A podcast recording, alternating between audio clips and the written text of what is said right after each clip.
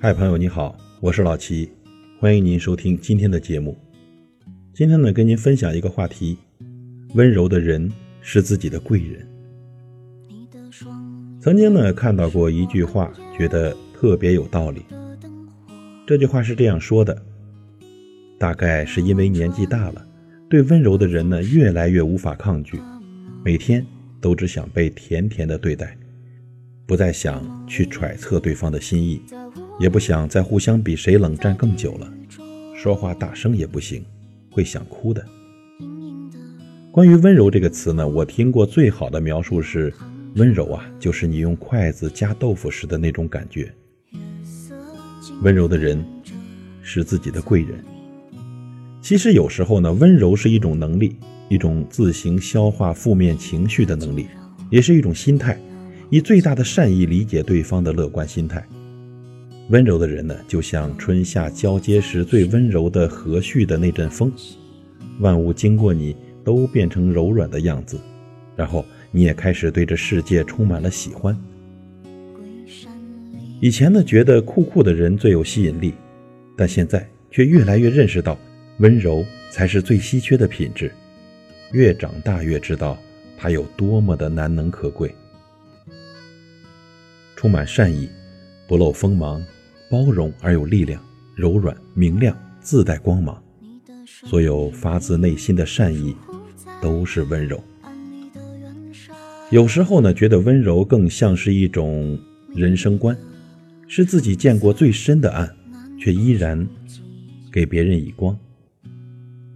一个人的温柔呢，会体现在一点一滴的现实生活中和行为里，是一个人的。修养和认知，是在公共场合轻声细语的人，是对服务员礼貌说谢谢的人，是雨天行车路过水坑故意放慢速度的人，是在所有人往里挤的地铁口悄悄退到最后排队的人，是走很远的路将垃圾扔进垃圾桶的人。但要记住啊，温柔的人呢，不一定都是软弱的，因为心怀感恩和善良，所以懂得以温柔待人。一个真正温柔的人呢，也许不一定会刻意的说话变得柔声细语，但是他一定是愿意去理解别人的，并且以自己最大的善意来对待这个世界。日本呢有一个治愈系的动漫《夏目友人帐》，主角夏目幼年失去双亲，童年呢一直被亲戚当作包袱推来推去，辗转于各个亲戚家生活，因为小小年纪呢能够看到妖怪。被大家称为异类，他的童年一直在恐慌害怕中度过。然而，这伤害他的一切并没有让他放弃自己的原则。他温柔地对待他人，也收获了很多朋友。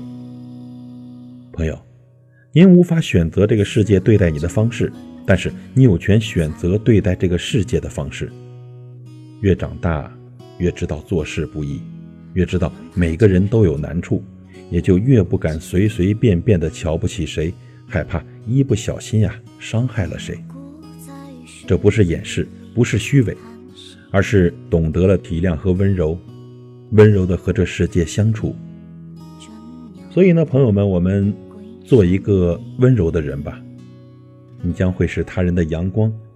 而如果你遇到了这样温柔的人，也请一定要加倍的珍惜，因为温柔的人。